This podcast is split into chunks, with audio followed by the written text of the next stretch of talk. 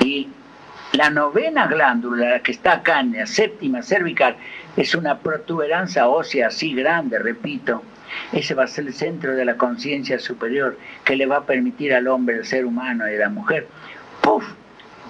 en una cien milésima de segundo, transformarse de materia biológica en luz, como los maestros superiores lo hacen hoy. Los maestros de luz. Precisamente nosotros deberíamos haber tenido la obligación de estudiar la Biblia, porque los que han estudiado la Biblia se han transformado en sabios, pero las religiones debieron haberlos obligado a estudiar la Biblia y a estudiar todo el universo, la verdad de Dios. Por eso que ahora tenemos que estar todo listo, preparado. Viene la gran cosecha. Este sí, este no, este sí, este no, pero va a decir un sí y, y diez no. ¿Por qué fue el barco Magdalena Ottendorf a la Antártida? ¿Por qué mandaron el barco Almirante Irizar con ocho motores a traerlo y no quiso venir y se gastó cuatro millones de dólares el Almirante Irizar? Porque el hielo ya no existe más en Antártida. Y el Almirante Irizar fue para quedarse ahí dos años, llevaba combustible para dos años, alimento para dos años y agua para dos años. A estudiar lo que dice la Biblia. Amon Ra entrará por el sudeste. ¿Saben quién es Amon Ra? El Hercobus, o el Ajenjo, o el Barnard 2, como los científicos lo han determinado. El planeta que se va a llevar del 70 al 80 al 90% de la humanidad. El que Dios y nadie más que Dios determine. Va a ser todo por nivel de evolución, pero previamente Vuelvan a leer la Biblia, Señor, está todo, todo escrito simbólicamente. Dios se va a llevar, arrebatará de entre las muchedumbres a sus 144 mil hijos mansos y humildes que integraréis el nuevo reino de los cielos bajo Cristo Jesús sanando. Él se lo va a sacar en 10 minutos se saca. Lo que nadie sabemos si va a ser el 10% o el 15%. Si fuera el 10%, serían 750 millones, porque la última estadística de Washington da 7.500 millones de seres humanos en la Tierra. Eh, quiero hacer una pregunta. ¿El cómo qué dimensión tiene más o menos? 160 veces más grande que la Tierra eso no es nada porque hay planetas que son 5.000 veces como Júpiter mayores que la Tierra, pero el campo magnético del Hercóbulo es 318 veces más potente que la Tierra, si se toma en cuenta la frecuencia Schumann 7,8 Gauss. ¿cómo somos como sociedad para prepararnos para la llegada de estos niños índigos? Desearlos, quererlos, amarlos, recibirlos para enseñarles lo poco que nosotros sabemos, pero para darle todo lo que ellos quieran. Son hipercinéticos, se levantan a las 6 de la mañana se acuestan a las 11 de la noche. La familia que tienen tres hijos, pero no importa, todo se puede aguantar, todo se puede aguantar. El, tema, eh, ya que está acá una de las preguntas, ¿no? En realidad los chicos índigos no es que están viniendo ahora desde el 90, como se acaba de decir, ni desde el 50 que empezó a estudiar Pedro, sino en realidad desde toda la historia de la humanidad. Lo que pasa que ahora, digamos, hay una gran, una mayor cantidad. Porque, por ejemplo, un Leonardo da Vinci era un niño índigo, un Albert Einstein era, era un niño índigo. Entonces, digamos, eh, la sociedad eh, con todas estas cosas que nos están ocurriendo, está cambiando y sin darnos cuenta, porque la realidad es que estamos cambiando sin darnos cuenta. O sea que la pregunta sería, ¿nosotros nos estamos preparando para recibir esta cantidad masiva o quizás de alguna manera nos están preparando para recibirlos? Que esa es la gran pregunta y quizás es lo que se está investigando. ¿Sí?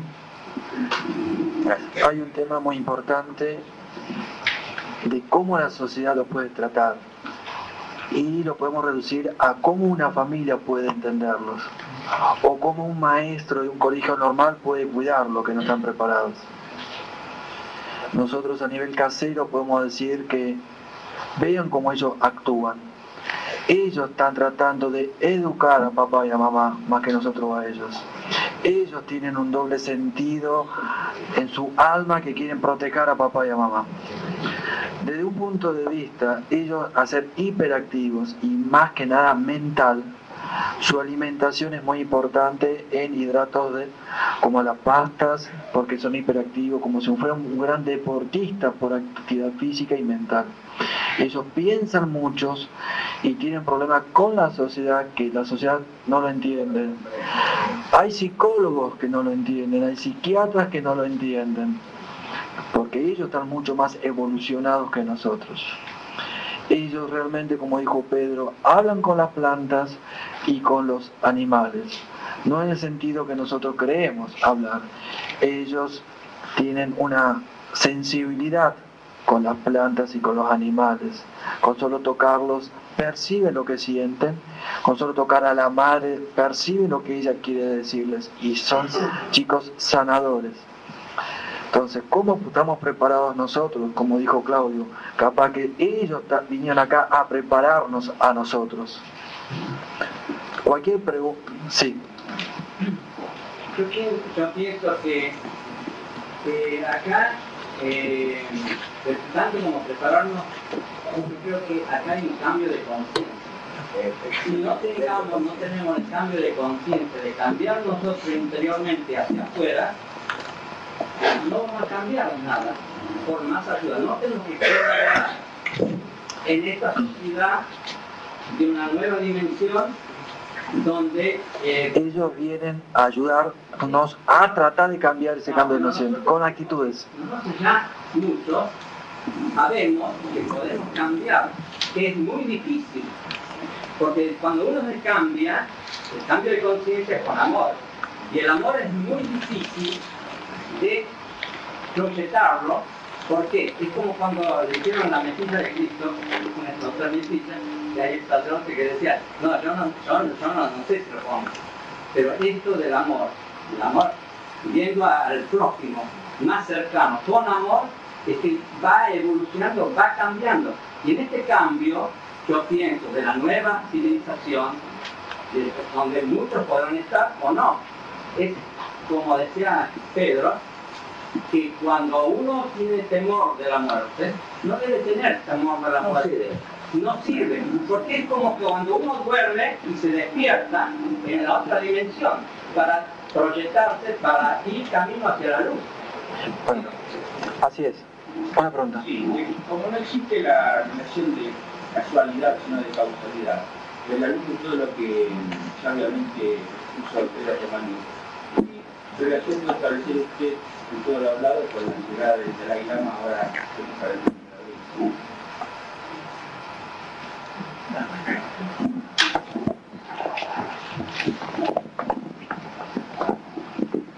Mi primer maestro fue Tuesday Lobsang Rampa en McGill University, Canadá, 24 semanas en el año 1963.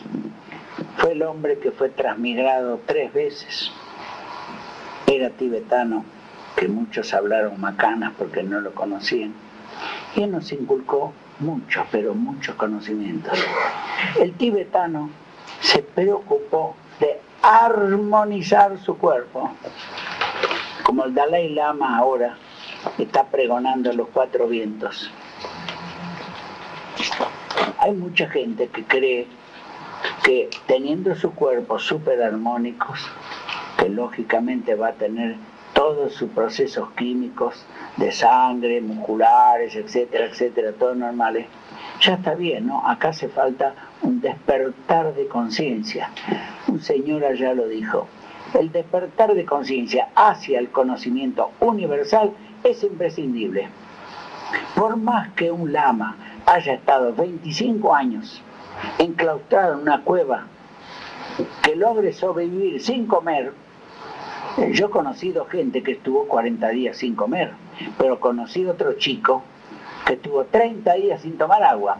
Ese es un dominio extraordinario de la mente sobre el cuerpo biológico. ¿Por qué? Porque ¿Cuál es la medicina más moderna del mundo ahora? La bioelectrólisis. Le dieron el premio Nobel 1991 al doctor Chapman y a 21 médicos más. ¿Quién la practica? Contésteme, en el mundo, ¿quién la practica? Nadie. Más.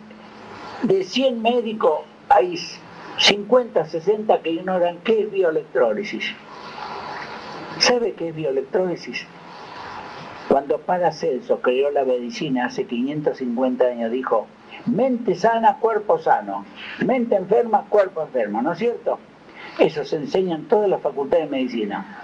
La mente, cuando está normal, emocionalmente, racionalmente y con sus actos controlados, su presión sanguínea normal, etcétera, etcétera, todos los parámetros normales, sabe que emite un impulso constante de 0,056 milivoltios.